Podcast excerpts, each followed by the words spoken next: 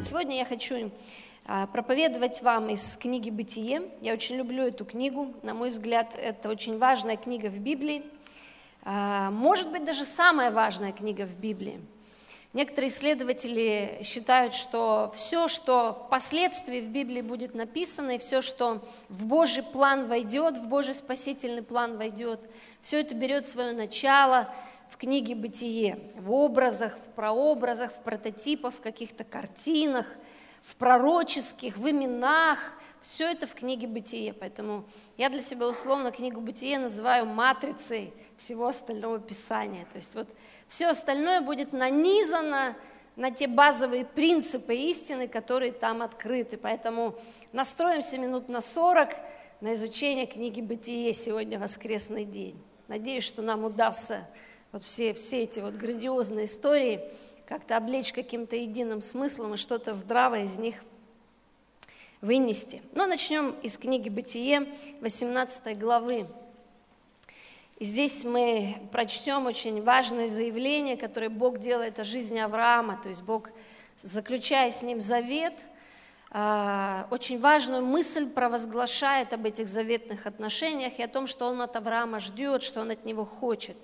Итак, Бытие, 18 глава, 19 стих – Бог говорит так, «Ибо я избрал его, то есть Авраама, для того, чтобы он заповедал сынам своим и дому своему после себя, ходить путем Господним, творя правду и суд, и исполнит Господь над Авраамом, что сказал о нем». И так очень важная мысль, а, Бог ожидает от Авраама, что от взаимоотношений с ним, от взаимоотношений с Богом, Авраам должен был научиться важному чему-то. И вот это что-то важное называется путь Господень. Иногда мы называем это вера да, Авраама, вера Авраама, а, которую вот он приобрел, развил, показал нам через свое хождение, через свою жизнь в Ханаане, когда он общался с Богом и ставил жертвенники Господу в этой земле. И вот здесь вот Бог говорит, что Авраам, я не только тебя хочу, этому научить, я хочу, чтобы ты своих потомков научил ходить путем Господним. И вот я озадачилась вопросом, что же такое этот путь Господень? Потому что очевидно, что этот путь Господень, он не только вот какие-то вещи, которые были связаны с жизнью Авраама, и только то, что он должен был сделать. Путь Господень – это нечто универсальное – что должно будет передано быть в вере Авраама всем грядущим поколениям.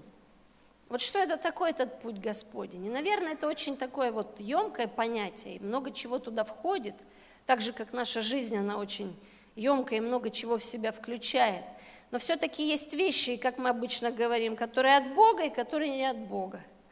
То есть есть вещи, которые, избирая, мы можем сказать, что мы выбрали путь Господень, а есть решения, которые мы принимаем, и принимая эти решения, мы путем Господним не идем. И вот все остальные истории в Библии, в книге «Бытие», истории, которые будут связаны с его сыновьями, и этих историй, таких глобальных историй, в книге «Бытие» впоследствии мы найдем три. Эти истории будут о взаимоотношениях между братьями. Эти истории будут о взаимоотношениях в рамках одной семьи. И вот складывается такое впечатление, что этот путь Господень, он очень сильно привязан к тому, что в этих взаимоотношениях происходит. И этот путь Господень, он не лежит через географические какие-то точки на земле, а он проходит прямо через сердца людей, он проходит через взаимоотношения между людьми. И вот этот путь Господень, он становится понятным и ясным нам с вами, когда мы пристальнее чуть-чуть на эти истории смотрим. Любопытно, что книга «Бытие», она, как я уже сказала, будучи совершенно уникальной по своему содержанию и смыслу, описывает нам, э, вот вся книга «Бытие» описывает нам, но если мы сегодня живем примерно там в начале седьмого тысячелетия с точки зрения еврейского э, подсчета времени от сотворения Адама, то э, книга «Бытие» описывает примерно 2200 лет – Э, истории человечества, вот первые 2200 лет. При этом Первые две тысячи лет описаны кратенько, подроб, не подробненько, а кратенько, в первых 11 главах. То есть вот в этом смысле Библия не является справочником. Это не справочник, который равномерно на каждый год отделяет определенное количество страниц. Вообще нет. Вот первые две тысячи лет 11 глав. Все остальное в книге «Бытие» – это описание жизни одной семьи в рамках трех поколений. И если мы говорим, что «Бытие» – это очень важная книга, означает ли это, что с Божьей точки зрения вот то, что делалось в рамках одной семьи, это очень-очень важно? Ну, на мой взгляд, да, по логике, это очень важно. вот я вас приглашаю вот в это путешествие по, по этой семье и по взаимоотношениям между братьями. И вот, вот этих историй, как я сказала, мы основополагающих таких три видим. Первая история, она о том, что у самого Авраама рождается два сына. Обычно мы говорим, что у него рождается Исаак, которого родила ему Сара, но до того, как у него родится Исаак, у него родился Измаил – и, э, наверное, только ленивый проповедник никогда не сказал, что Измаил был его ошибкой. Ну, в общем-то, на этом большинство проповедников и ограничивается. И ничего больше мы про него, про этого Измаила не знаем, потому что вся история дальше она будет связана э, с Исаком, с его сыном от Сары. Но, тем не менее, Библия это нам эту историю описывает в подробностях. И история это такова – что Исаак должен был стать сыном обетования, которого Бог обещает бесплодному Аврааму и Саре. Но Авраам хочет Богу немножко помочь, и от служанки Сары, от Агарь, у него рождается Измаил, это был его первенец, которого он любил, и он думает, что через него Бог продолжит завет. Но Бог приходит и говорит, нет, завет будет продолжен через сына Сары, которого она тебе родит. И проходит время, лет 12, и у Сары рождается сын Исаак, вот тот самый сын Исаак, патриарх, через которого эта заветная линия продолжится.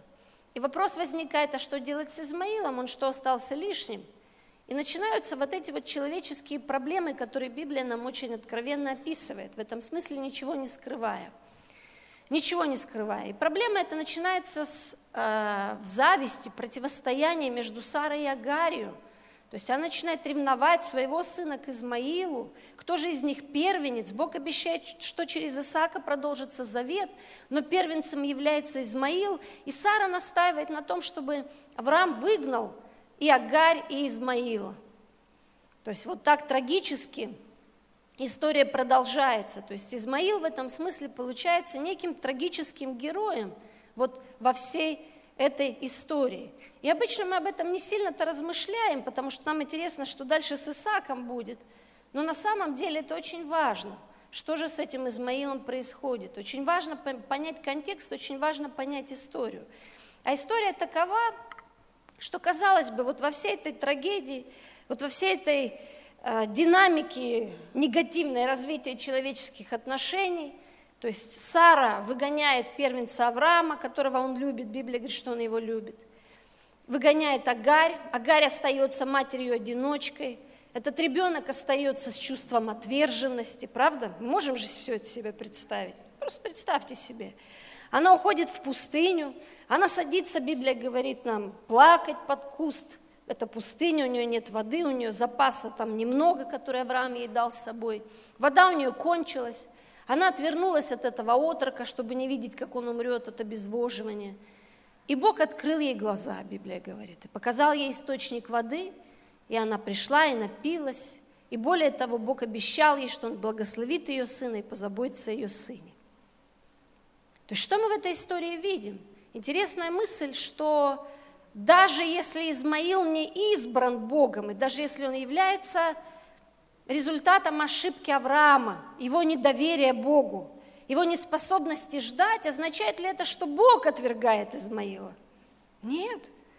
Мы очевидно читаем, что Бог Измаила обещает благословить и произвести от него тоже большой народ, потому что он потомок Авраама. И так и получается. Дальше мы читаем, что действительно Измаил жил перед лицом э, всех своих братьев и размножился, и был благословен. И сегодня мы говорим, что Потомками Измаила являются э, многие арабские народы, арабские племена, которые занимают на сегодняшний день места, где больше всего нефти. Бог благословил и Измаила и его потомков. Это означает, что у Бога совершенно другой взгляд на человечество, на людей и на взаимоотношения среди этих людей. А что Исаак?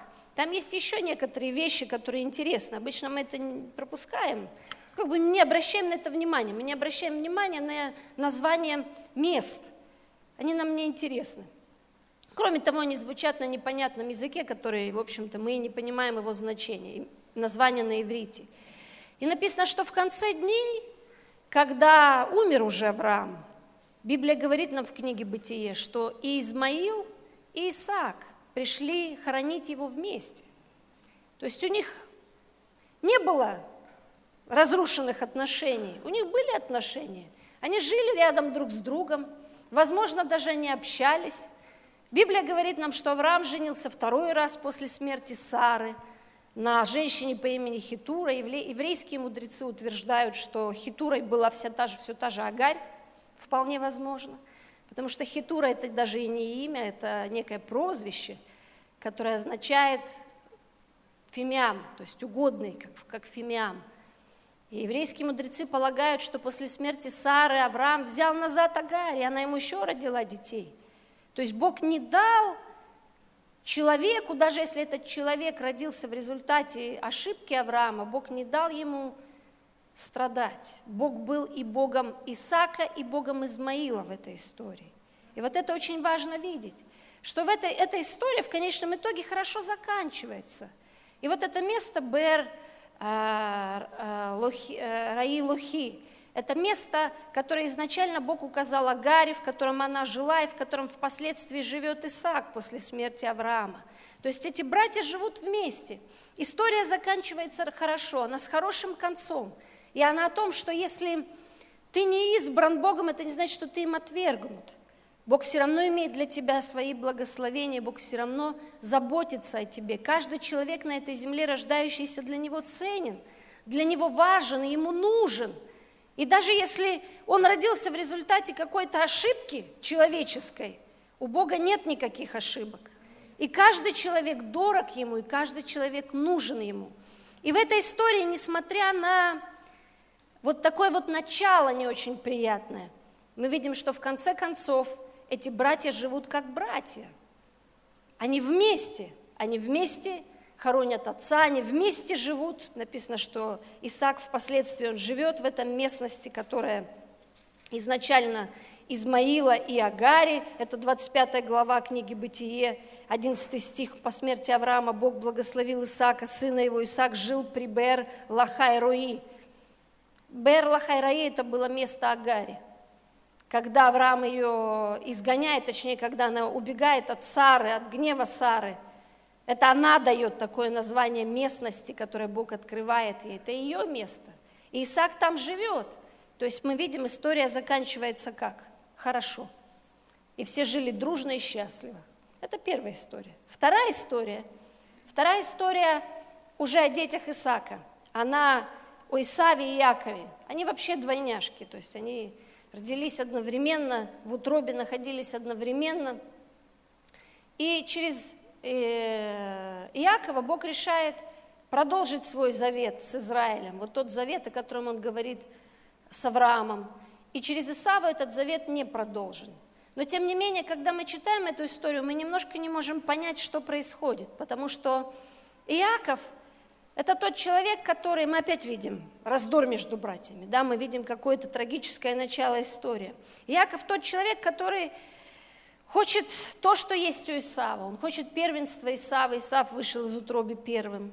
Иаков недоволен тем, что есть у него. Ему кажется, что то, что у Исава, это вот то, что ему нужно. Поэтому он обманом приходит к отцу, завоевывает, захватывает, добывает себе эти благословения Исава, то есть обманывает отца, представляется Исавом, когда отец, уже будучи при смерти старым, хочет благословить своих сыновей – Исаф, э, Иаков обманом к нему приходит, чтобы отобрать благословение Исава. И отец дает ему эти благословения. Исаф, возвращаясь с охоты, с добычи, понимает, что Иаков, брат его, второй, младший, он эти благословения его взял. И для нас сегодня, читающих Библию, мы, мы не можем понять, как это, как, это, как это понимать, что это за благословения такие. И действительно, эти благословения, которые провозглашал отец на своих сыновей, они в дальнейшем созидали судьбу детей, они в дальнейшем являлись таким неким пророчеством или неким провозглашением судьбы для того или иного человека. И вот Иаков в этом смысле, он не удовлетворен, возможно, тем, кто он есть, и он хочет быть Исавом. Но разве у Бога есть ошибки? У Бога нет ошибок. У Бога нет ошибок. И, конечно, у Бога для каждого его благословение. Для каждого назначено его благословение. Поэтому для нас сегодня совершенно не нужно пытаться достать каким-то путем непонятным то, что нам не должно принадлежать, потому что в конечном итоге это не станет нам в радость, это не благословит нас. Не наши благословения, те, которые нам не принадлежат, они не будут нам служить верой и правдой. И что мы видим в этой истории? Что мы читаем дальше? Что Исаак, вернувшись и поняв, что отец отдал Иакову его часть, очень расстроился, рассердился и даже поклялся его убить. Но опять, каков конец истории? А конец истории, что проходит время, много лет – и конец истории таков, что эти братья встречаются. Эти братья встречаются, Иаков возвращает Исаву его благословение. Он благословляет брата при встрече, заставляет его взять те благословения, которые он получил за эти много лет от Господа Небес. Он их возвращает своему брату. А Исав, разве он убил Иакова в этой истории? Разве он ему отомстил? Он его простил. И мы видим, как в 33 главе книги «Бытие» братья падают на шею друг другу, обнимаются, плачут и расстаются в мире. Опять конец истории хороший. Опять конец истории в том, что никто не отомстил никому, а братья остались вместе. И третья история – это книга, уже конец книги «Бытие», уже вторая половина – это часть самая длинная, это, это часть о Иосифе и его братьях. Это уже сыновья Иакова, то есть все та же семья, только в следующем поколении. И опять мы видим трагедию, опять мы видим человеческий фактор. Мы видим уже 12 братьев, и мы видим среди них одного Иосифа, которого уже Иаков выделяет больше всех, любит больше всех, братья начинают ревновать. И вот эта вот ревность человеческая ревность, она побуждает их делать трагические вещи по отношению к Иосифу, страшные вещи. Они хотят его убить сначала, потом смилостивились над ним, не убили, продали его в рабство, отобрали у него одежду эту красивую, которую подарил ему отец, раздели его до гола и отправили его в рабство в Египет, продав его мимо идущему по пустыне каравану – вернулись к отцу, обманули отца, сказали им, отец, дикий зверь разорвал твоего сына, вот мы нашли его одежду, испачкали одежду Иосифа в крови животного, отец в трауре, где мой сын? Иосиф ушел в Египет рабом. Трагедия, ужасный случай. Вот эти 11 братьев нарисованы нам как ну, какие-то изверги прямо, делающие нехорошие вещи. Чем заканчивается история? А как мы хотели бы, чтобы она закончилась? Вот если мы не знаем конца. Вот давайте предположим, что мы конца не знаем. Вам жалко Иосифа?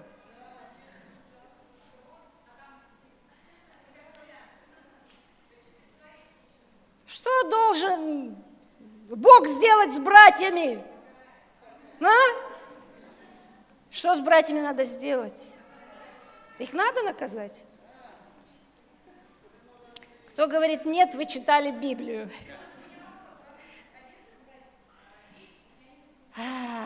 Это вопрос не по существу на данный момент времени. Суть в том, что они братья, между ними нет мира. И суть в том, что мы одному симпатизируем, потому что он жертва, а других мы не любим, когда мы читаем эту историю. Они нам не нравятся. И совершенно справедливо. Но вопрос, как заканчивается книга «Бытие»? заканчивается, как и в предыдущих двух историях, хорошо. Заканчивается она без мести. Может быть, нам хотелось бы, чтобы кто-то кому-то отомстил, но все остались живы.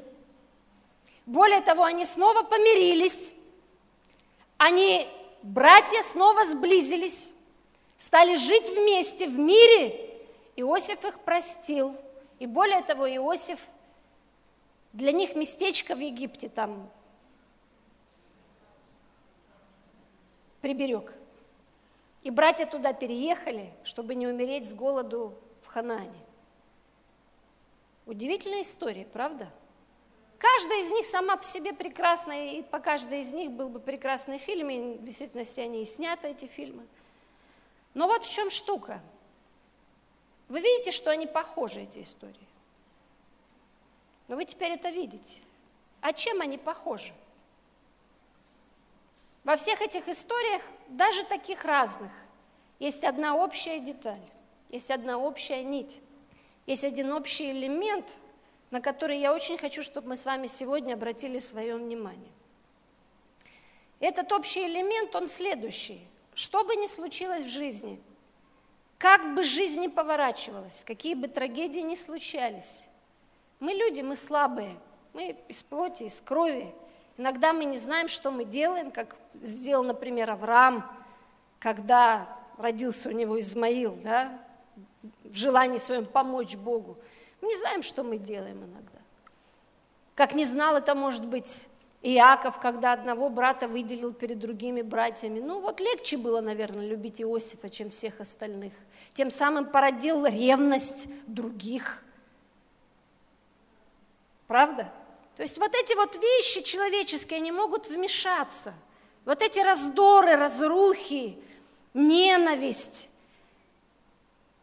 Иаков, отбирающий первородство у Исава, покупающий, а потом обманывающий его, и заставляющий отца его благословить обманом, потому что притворяется Исавом. А Исав приходит, а, а его благословение отец отдал, и он ненавидит Иакова. Вот они, человеческие вещи, трагедии, вещи непредвиденные, вот этот хаос человеческого бытия, разрушающий наши души – где во всем этом Бог? Где его путь? Чему он хочет научить нас через эти истории?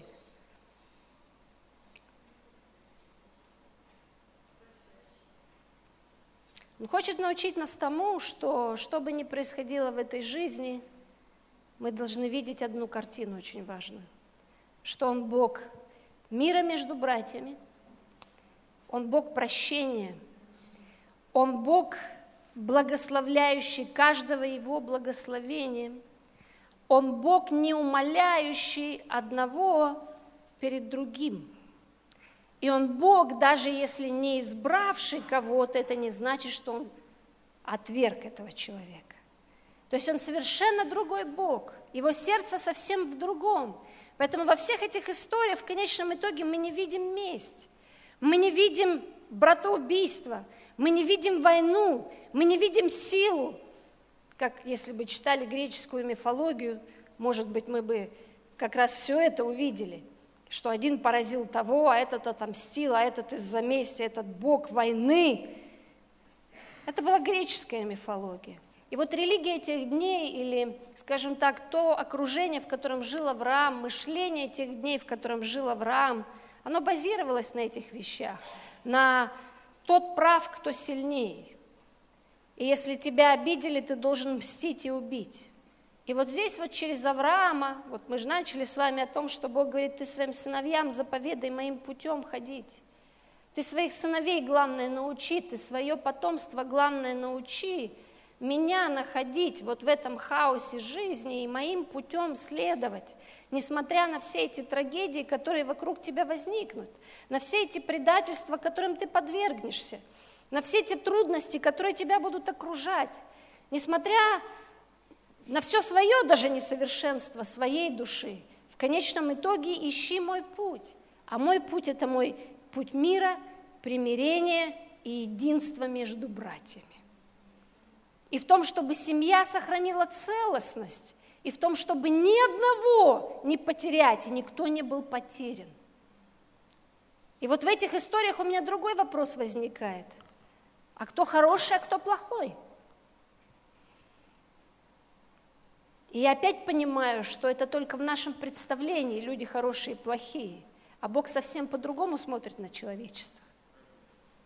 Вот эти братья, которые предали Иосифа и продали его в Египет в рабство, они плохие. Скажите мне. А вы уже боитесь что-то отвечать? Потому что знаете конец истории, так они плохие или хорошие? Тогда у меня другой вопрос, почему именами этих братьев в книге Откровения в конце названы ворота, ведущие в Царство Небесное?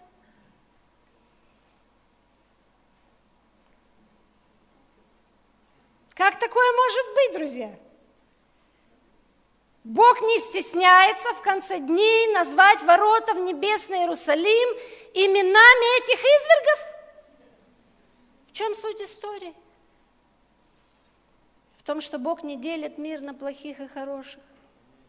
По той простой причине, что Он Бог, который душу каждого человека ценит и душу каждого человека любит. Он Бог, и еще очень важная мысль, действующий в жизнях людей не путем силы, а путем изменения сердца. Да, эти братья вначале были плохи, но сердца их изменились течение всей этой истории, которая в Библии описана с Иосифом, всех этих испытаний, которые выпали на их душу, на их душу выпало много испытаний. И вот в результате этих испытаний – ведь не случайно нам книга «Бытие» так подробно описывает эту историю. В результате этих испытаний эти братья становятся теми людьми, которыми они должны были стать по Божьему замыслу. Поэтому мы с вами не должны торопиться делать, делать оценочных суждений, вешать ярлыки и ставить крест на людях. И это меня утешает, потому что у нас у всех тогда есть шансы. А иначе никто из нас не совершенно не подходит и недостойный, не способен, особенно если поразмыслить о прошлом. Некоторых вообще кажется, как возможно. Но Бог, Он Бог каждого человека. Бог, Он любящий каждого человека. Так с кем Бог в этих историях? С обижающим или с обидчиком? Ну, слава Богу. Конечно, со всеми. И с каждым на его уровне – Обижающего он приходит пожурить. Если ты обижающий человек, это не значит, что Бог тебя отвергает или отворачивается от тебя. Но это означает, что Он будет наталкивать тебя на путь истины. Он будет вести тебя к изменению, подсказывать тебе путь изменения. Каким образом? Так же, как братьям Иосифа. Он подсказывает этот путь изменения нам очень часто через боль. Когда мы делаем больно другим людям, мы не понимаем, что мы делаем им больно. Но Бог все равно нас любит и хочет, чтобы мы поняли, что мы делаем больно. И тогда мы идем по жизни, даже не поняв, что мы кому-то сделали больно, и вдруг натыкаемся на собственную боль. И когда мы испытываем собственную боль, тогда мы учимся понимать боль других людей. Поэтому боль – это не враг. Если вам сегодня больно, задайте, я не знаю, какая боль, душевная, скорее всего, конечно, боль. Если вам сегодня больно, скорее всего, это по двум, от двух причин, от одной из двух. Либо вас кто-то обидел, либо вы кого-то обидели. Иногда бывает и то, и другое вместе, но чаще по раздельности. Если вы кого-то обидели, то Бог хочет, чтобы вы поняли, что такое боль. И чтобы вы вспомнили, что кому-то, может быть, вы сделали больно – покаялись, попросили прощения и пошли бы Божьим путем. Благословенный, измененный в свое светлое будущее. А если вам сделали больно, как Иосифу, что вам надо делать? Мстить обидчикам, желать им смерти? Да Боже вас, вас упаси, потому что это не путь Господень. Потому что в этом нет Бога. В этой вере тогда Бога нет – но мы пришли к Богу Авраама, Исаака и Якова, мы говорим. И суть этой веры в том, чтобы примириться, суть этой веры в том, чтобы простить. Поэтому если тебе сделали больно, то простить, как Бог прощает нас, как Бог прощает человечество, которое делает больно ему. Бог прощающий Бог, Бог милующий Бог. И вот во всех этих историях, удивительных, замечательных историях, очень важный смысл передан. Смысл веры Авраама, Исаака и Якова. Этот смысл веры в том, что путь этой веры пролегает через сердца. Путь этой веры пролегает через взаимоотношения. Эти взаимоотношения не всегда легко понять. Они всегда не всегда простые. Они не всегда черно-белые. Но во всех этих взаимоотношениях Бог хочет себя явить. В этих взаимоотношениях Бог хочет жить. Бог говорит, что Он хочет обитать среди народа, Он хочет обитать среди нас. Он хочет обитать в наших семьях, в наших домах, в наших душах. И вот в этом смысле и мы с вами, будучи потомками Авраама по вере через Иисуса Христа, и мы с вами должны в своей жизни видеть, рассматривать и учиться путям Господним. А его пути как раз в том, чтобы между братьями был мир, в том, чтобы братья жили вместе и примирялись, и были дружны. И что бы ни случалось в вашей семье, в ваших обстоятельствах, что бы там ни происходило, самое важное – это научить своих детей, что бы ни случилось в жизни, сохранять эти взаимоотношения друг с другом, примиряться, прощать. Жизнь очень разная, жизнь очень сложная порой для многих людей, непонятная. Люди задаются вопросом, от чего эти вещи со мной случились, почему они произошли. Иногда нам хочется чужих вещей, потому что мы завидуем, потому что нам кажется, что этот человек больше благословлен, чем я. У него есть больше – Бог дал ему больше, чем мне. И то, что есть у него, оно должно быть моим. И вот мы уже готовы обмануть, вот мы уже готовы какие-то кривые пути совершить, сделать, пройти, чтобы получить то, что не наше. Но истина в том, что нельзя прожить не свою жизнь. Это невозможно. Есть сегодня расхожее мнение, некоторые психологи утверждают, что все, что ты захочешь, кем ты захочешь, тем ты и станешь. Я в этом сильно сомневаюсь. Человек не может стать всем, кем он захочет. Это невозможно. По, той простой причине, что есть некий образ Божий для каждого человека, который рождается на этой земле. Поэтому все, кем ты можешь стать, это самая лучшая версия самого себя. Тебе не надо быть кем-то еще. Тебе не надо быть кем-то другим. Так же, как Якову не надо было стать Исавом. Ему достаточно было остаться Яковом, удовлетвориться тем, что Бог имел для него. А Бог для него имел грандиозный план. Так нет же хотелось того, что у брата, нет же хотелось вот этого. Сегодня так многие люди дерутся за это наследство, дерутся за какие-то вещи. Они считают, что тебе больше досталось, тебя больше любят. Когда мы приходим к Богу, я верю, что Он хочет показать нам, что для каждого у Него есть Его благословение, свое собственное. Поэтому мне не нужно лезть из кожи вон, чтобы раздобыть себе что-то, что не мое. Я могу удовлетворена быть тем, что Он дал мне. И вот в этом быть счастливым человеком. Это тоже очень важная часть во, во всех этих историях.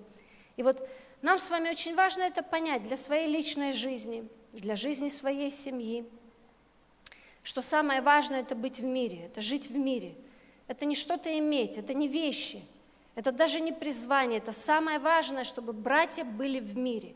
Интересно, что последняя Одна из последних молитв Иисуса Христа, когда Он молится о своих учениках, Он говорит очень важную фразу. Он говорит, Господи, да будут они едины, как мы с Тобой едины. И да узнает весь мир, что они мои ученики, если, если они будут иметь любовь между собой. То есть вот это вот Божий план, вот эта вот ниточка, вот это вот явление под названием братья, живущие вместе в мире – вот это вот есть не что иное, как тот самый путь Господень, по которому дети Авраама были призваны ходить, и которому Авраам призван был научить своих детей ходить. Это удивительная, уникальная вещь, очень глубокая вещь, ее очень важно в своей жизни принять. И ради вот этих отношений очень важно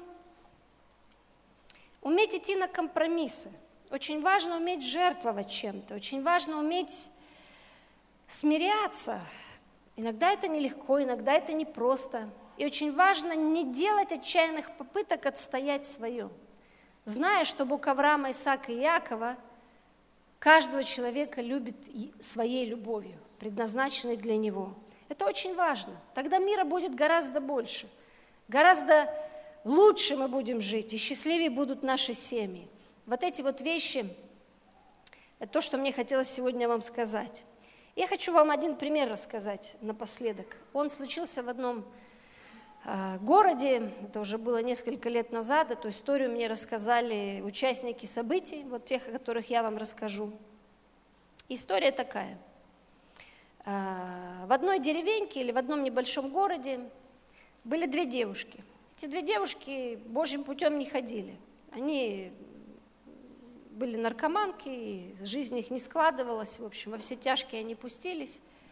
Им не хватало денег, и они решили эти деньги себе раздобыть и совершили страшный тяжкий грех. Они убили почтальонку, женщину, забрали у нее эти пенсии, их, естественно, нашли.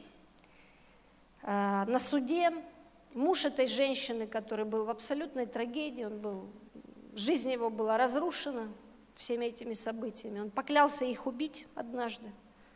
Он поклялся им отомстить. Их осудили, их посадили, где-то, я не знаю, в тюрьме будучи, находясь, отсидев этот срок, эти девушки встретились с Богом. Эти девушки покаялись, вышли, Впоследствии стали служить в реабилитационном центре, помогать, стали такими сильными, крепкими христианками. Что случилось с этим мужем почтальонки? Он, э, будучи очень сильно опечаленным в своем сердце, вот с, таким, вот, с такой раной, с этим непрощением, с отчаянием, с желанием мести, он стал пить, он спился. Он спился, попал в этот репцентр, где они служили служителями. Когда он туда попал, конечно, он их не узнал, но они узнали его. Вот такая жизнь интересная. Это вот о жизни, как она есть. И вот он туда попал в качестве подопечного, а они у него лидеры –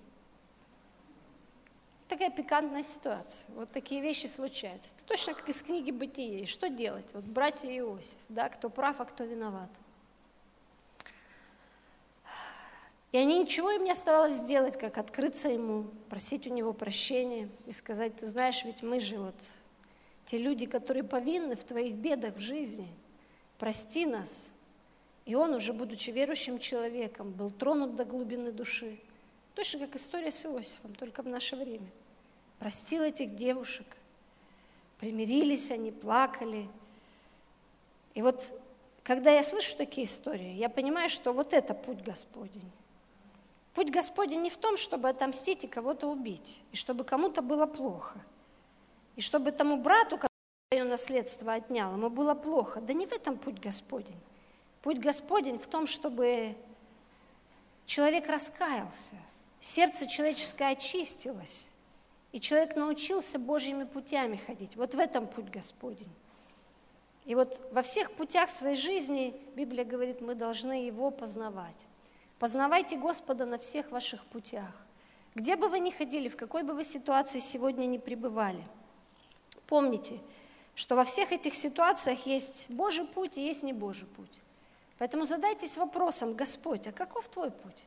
Какова твоя воля? Вот что бы сегодня в вашей жизни не случилось, что бы ни происходило, какие бы сложности, испытания, может быть, человеческие испытания, нечеловеческие испытания. Чаще всего эти испытания, они связаны с взаимоотношениями, с отношениями, с каким-то предательством, с отстаиванием своего, с мыслью, Господь, почему ты мне мое не дал, а это не мое, а я хочу мое, а мое Он забрал – или с мыслью о том, что Господь, Ты его поднял, а меня отверг.